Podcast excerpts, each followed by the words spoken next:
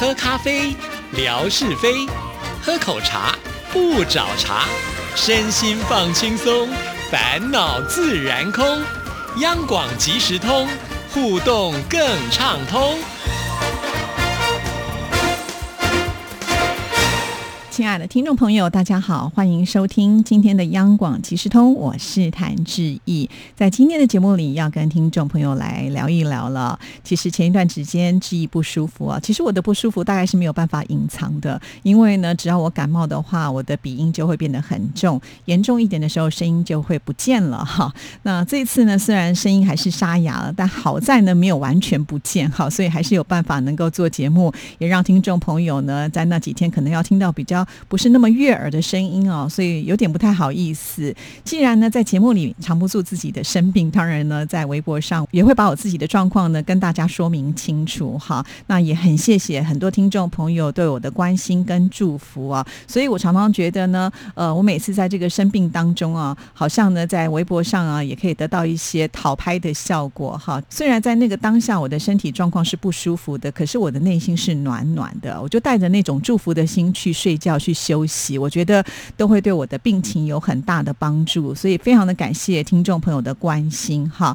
其实我每一次生病之后，我都觉得我自己有点那个元气大伤的感觉哈。虽然小感冒对很多人来讲根本就是一个不痛不痒的病，可是对我来说，呃，总是呢就要花一点时间跟力气去调复跟休养了哈。那这几天呢，其实我觉得我的状况已经好蛮多了。再次的谢谢大家的关心哦。那也请所有的听众朋友呃。一样要多多的照顾自己的身体健康。好，那今天呢，我要来回信啊。其实，在这几天，我有收到一些听众朋友的来信，因为暑假期间嘛，很多的听众朋友有去旅游，那就把了一些旅游的感想呃写来给志毅。我看了就觉得很温馨、很开心啊。就是呃，大家去玩有想到志毅。另外呢，还有就是收到了手写信啊。那这是李雪所写来的啊，这样的信件呢，我也把它抛在微博上。好，那李雪的手很巧，还特别做了。一个手环送给志毅，我觉得我们听众朋友也都蛮厉害。其实我并没有在那则微博上面呢贴说是谁寄给志毅的，可能信封上呢也只有写是来自于辽宁啊。那我们的听众朋友看到了这个辽宁的线索，还看到了手环的线索，就猜就是我们手巧的李雪。大家都好聪明哦，答对了。我们的糖水姑娘哈，之前呢就承诺志毅说要写一封手写信来给志毅啊。果然收到了以后，我都觉得哇，好温暖哦，非常的谢谢。那我们就会慢慢。慢的在节目当中呢，来跟听众朋友做回复了。今天要先来回复的这一封信件呢，我收到的时候也是超级超级感动的。这大概是志毅做节目以来收到呃最长最长的一封信吧，哈。然后他是用 email 写来的。那我用手机打开的时候呢，就想说啊，我赶快看一下这个信件的内容到底是什么。我就不断的划划划，都还没有看到最后面呢。我突然就觉得我好像收到了一封清明上河图哦，就是很长很长很长。那当下我心情真的是很感动啊，因为一定要花了很多的时间才有办法写这么长的信件。这一位呢，就是前一段时间来到台湾的燕心。好，那之前他也承诺致意说，回到家里面心情整理一下的时候，会写一封邮寄来给致意啊。但是我万万没有想到呢，他的这一封信件呢，总共写了一万多个字，哎，这我还特别把它拷贝下来啊，呃，贴到了我的这个呃这个文书档上面，算了一下。下字数到底有多少？超过一万字，非常的感动呢啊！那这里面有好详细的一些内容，所以我们就趁今天的节目当中来分享给所有的听众朋友。我们看看今天能不能够把它念完，不能我们就分上下两集好了。好，这次呢，他所写来的这封信件其实还有一个主题叫做“台湾最美风景线”啊，感觉就好像写一篇文章一样。那我们现在就来看看燕心他怎么说。总是有一种思念在心头萦绕着，那是一条难以割舍的情线，让我常常想起和激动不已。突然好想再一次到台湾去旅行，这一次早有想法，一定要以自由行的方式去旅行，给自己一个人的世界，去行走和寻找那一份真实感情的记录。我们也有过年轻的时代，那是一段刻骨铭心的记忆。收听台湾央广的广播，从自由中国之声、亚洲之声、中央广播电台来自台湾的声音，每一段都是最难忘的一份情感和怀念。台湾二水陈家明大哥是我早年集邮的朋友，我们通信交往超过三十年的时间了，情谊相随越加浓厚。每一个重大节日，我们都要抢着拨通岳阳电话，表达祝福和问候之意。前两次的台湾之旅，陈大哥都有专程到台北和我见面，还带我游玩。每一次的感动都会记在心底，因此也早有想法要亲自到陈大哥的家乡去看看，让我们之间有更加亲近的融合。正有了上面两个理由，所以有了再次到台湾的旅游念想，也是我这一次台湾之行的最大动力。哇，看到这边呢，我相信所有的听众朋友都能够呃感受到，哈，燕兴大哥呢真的是心心念念着我们台湾，尤其呢在台湾已经交了有一位三十年的笔友啊，呃，因为呢兴趣相投，所以呢聊得特别的来，而且之前两次呢虽然不是自由行啊，但是我们这位陈大哥也特别。呢，呃，就是来到台北和我们的燕兴呢会面，那种情谊真的是非常令人感动的哦。那当然，我们也很感谢陈大哥了。要不是有陈大哥这份情缘的话，恐怕呢我们还要再多一点姻缘才能够具足，让我们这次的燕兴有机会能够来到台北，来到央广看我们哦。所以我也要感谢这位陈大哥。好，那我们继续呢，再来看第二段。很多人都说这个季节六月到八月，因为台湾最热。而且偶尔还会有台风来袭，所以不适合到台湾去旅行。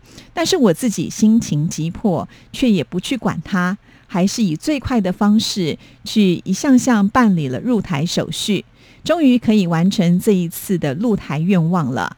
志毅姐在央广主持央广即时通的节目，是央广电台与听友之间架起最直接沟通的连接的桥梁。这个节目从四年前建立播出，一直陪伴这么多年来，加强了听友与央广之间了解与情感的沟通。我们也有写信参加节目，把自己的心情和感受和各地听友分享和交流。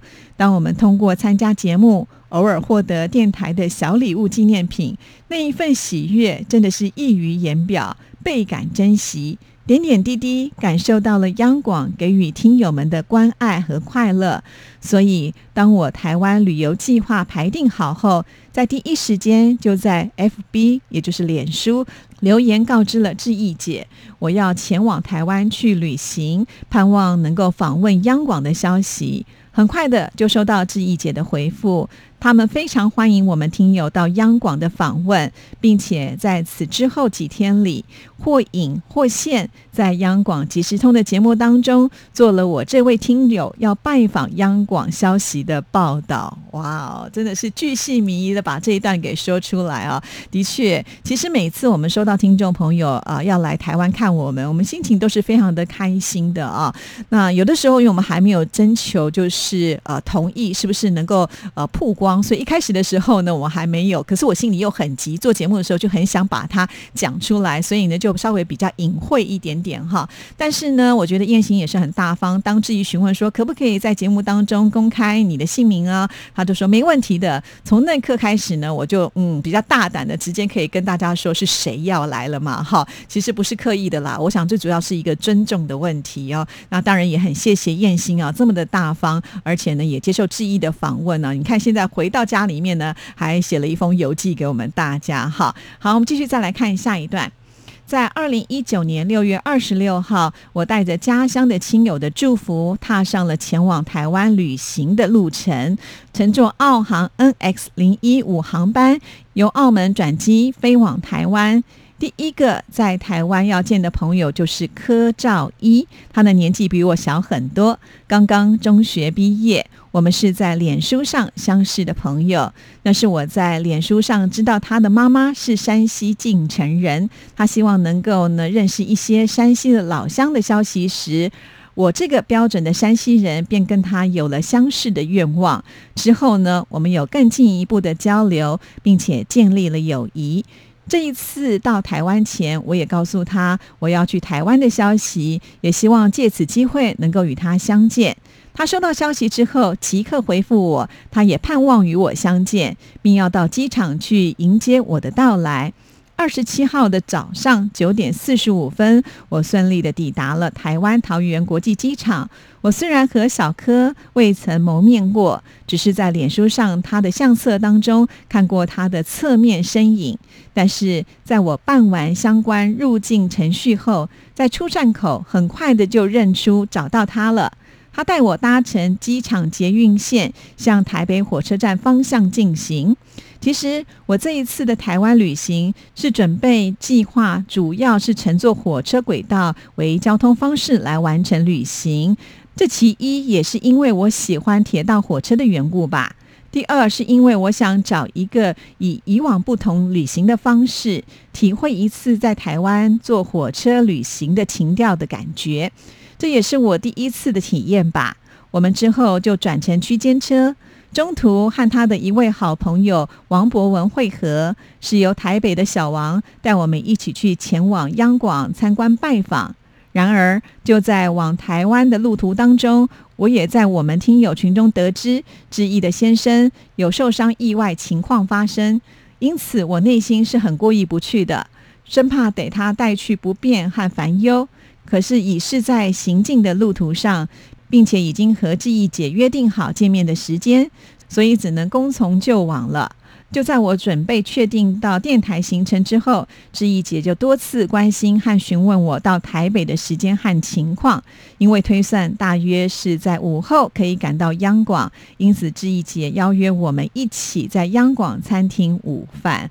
哇，这个真的是写的非常的清楚啊！我还记得呢，我刚刚开始呃看到了我们燕兴的时候，有拍照就放在我的微博上，很多的朋友都说啊，那那些年轻人是谁呢？现在呢，已经把这个名字都写得清清楚楚啊，告诉听众朋友，呃，其实呢是半个山西人的呃忘年之交哈，再加上呢他台北的这个小王的朋友呢一起呃来到我们央广哈，其实我们也蛮开心呃有这样的机缘能够认识更多年轻的朋。朋友们哈，虽然确实质疑家里发生一些事情啊，不过我觉得运气也还不错哈，并不是呢，就是燕心要来电台的那一天啊，我没有办法进来，呃，反而是呢已经处理好了，所以呢一切都还算是蛮顺利的哈，也就觉得冥冥之中呢，我们已经有了这个最好的安排哦。好，那我们继续呢，再来看下一段。第一次要亲自见到多年来在空中相视相伴央广播音老师了。虽然有如庆幸荣耀、幸福之感，但是却也不免紧张、激动不已。挥汗急匆的赶到了北安路五十五号央广大楼，已经是过了午时十二点三十分之后了。此时，央广的老师志毅姐、文哥、慧芳姐、志平哥，还有其他两位年轻的央广老师，早就在央广的餐厅迎候我们多时。能够在央广获得老师请吃餐专业美食，实在有受宠之感，却也是一次非常值得记忆的时刻。终于被每一位见到央广老师的热情所环绕在感情一号桌，这边特别还挂号说是文哥笑谈。老师们亲切的唤着燕心的小名，畅谈广播以及生活当中的过往故事，那样贴心和温暖，如同亲人般的待遇，也就更加的拉近我们之间的距离。文歌和乐笑谈，使得现场气氛热络活跃很多，不时问这谈那，好开心啊！其实点滴都在文哥的用心之处。我们从之后的央广即时通文哥在节目当中的谈话，都发现很多谈的情节穿插在里面，可见文哥不失是一位认真细致、功底深厚的广播前辈。吃饭以后，志毅姐带我来到央广制作节目录音间。就我个人对于广播情节和收听广播的随感，志毅姐的央广即时通节目录制了访谈。平时只有我们通过电波听远方的声音，今天竟然能够亲身的坐在录音间里，这是一位听友多么珍贵和难忘的经历。之后，志毅姐还带领我们一行人参观了央广的文史馆，领略了央广各个时代的历史进程，看到了很多珍贵的历史文物，感受到了听友与央广间情谊的沟通和绵续往来的深厚意义。这一次的央广之行，是我台湾旅行最温暖，和我与广播结缘最深刻体会与含义的记忆和纪念。其实看到这一段的时候，我相信应该会激励更多的听众朋友也想来到央广看我们吧。哈，包括了就是因为我们前一段时间不是在节目当中一直说有机会呃能够到金门开听友会嘛，哈，大家就开始热络的讨论起来。我相信呃很多人应该都是很跃跃欲试的哈。其实当我在念这封信的同时，我的手机也跳出了一个讯息，有有听众朋友呢就在这个时刻跟志毅说呢。啊，现在已经被取消了自由行的机会啊！当下其实我还没有搞得很清楚什么样的状况啊。不过呢，我想只要我们有心，呃，终究是会有见面的一天。好，那我们继续再来看下面的信件。这一次的台湾旅行，其实并没有刻意做什么路线的计划，是随性的一次旅行。行前在浏览志毅姐的微博时，无意间发现了有一则图片的博文，介绍的是一个在新北市的小火车站，叫做牡丹车站，很有地方韵味。这里究竟有何神奇耐人之处呢？这里的地名叫牡丹，似花朵的名称，是否跟这里有关联？也让我一时产生了兴趣，便决定要作为这次旅行中一个必经必访之处，亲自一探奥秘，就是知道了有这么一个去往之地。确实也不知道他在何处，因为只有线索是属于新北市，因此就选择了二十七号的晚上，在新北板桥车站留宿一夜，等待第二天再去寻找探访。二十八号一早就来到了板桥火车站，有了要找的车站的地名，就很容易找到去往车站的方向。不过，牡丹车站是一个小的支线车站，需要坐火车到瑞芳车站，再转换火车才有办法到达那里。火车还是穿过台北，一路向东行驶，似乎感觉新北市是环绕在台北的周围的一个城市。新北与台北紧邻，形成一个整体的大生活圈。对我们远方的路人，也分不出来两地的分隔与行政区划。台湾地名很有趣，七堵、八堵、暖暖，不到两个小时就来到了这个好像女孩子名字一样的瑞芳车站。也不知道是不是真的有瑞芳姑娘曾经在这里有什么传奇的典故的由来。就这个车站，一定也吸引了不少过往游人的趣谈跟关注吧。我目前最大的目的就是要去看牡丹，这里就不多停留，找瑞芳了。好，其实呢这一段还没有念完呢。不过看时间的关系，呃，我想先念到这里，因为我有很多话也要想在这个时候呢跟听众朋友做分享啊。第一个呢，我就觉得很开心，这一贴的微博，我们的听众朋友呢都有去关注到哈。当然，我想燕心也是一个很贴心的朋友，恐怕呢也是怕啊质疑太麻烦，所以呢他也没有问说怎么样要去这个牡丹车站，而是我们那一天在吃饭的时候，他也大概跟我提到说他想去这个地方。其实当下呢，志毅的脑海里面呢是出现了这个问号啊，因为牡丹车站这个地方，志毅自己本身也没有去过。那这照片是怎么来的呢？其实是透过我的小学同学啊，一位专业的摄影师，他对于铁道啦、铁路啊也是很有兴趣啊。就是因为他拍的很美嘛，所以我每次都把它截图截来分享给我们的听众朋友啊。没有想到就引起了我们燕心的一个注意。当燕心问志毅的时候，我就想说：哎呀，糟糕，这到底是在哪里？我也搞不清楚哈，所以我就觉得我其实没有帮上很大的忙，也觉得不好意思啊。那燕心呢，也都靠自己呢去找到了这些地方。我记得我在微博当中曾经就是拍过我在高速公路上的时候，经过这个瑞芳的时候会有那个指标嘛哈。那因为我们有一位听众朋友在江苏的郭瑞芳，因为名字相同，因此呢，我每次经过这里时候都倍有亲切感，还把它拍下来放在我的微博上。相信很多听众朋友也都看过，但是我真的也从来没有想过。瑞芳这个地名真的是因为一个女孩子吗？所以我觉得看了这封信之后啊，我才突然觉得说，哇，有好多这事情我自己也都没有认真的去想过，哎，自己身在台湾却不知道这些地名的由来，真的是有点汗颜呐。而这里面提到的七堵、八堵这些地名啊，文哥倒是在我们节目当中曾经说过啊，也许有些听众朋友错过了，不知道有机会呢，我们再来复习一下文哥的生活美学。那我们今天的节目呢，进行到这里就要告一个。个段落了。还没念完的部分呢，就留到下个礼拜一再跟大家来做分享了。拜拜。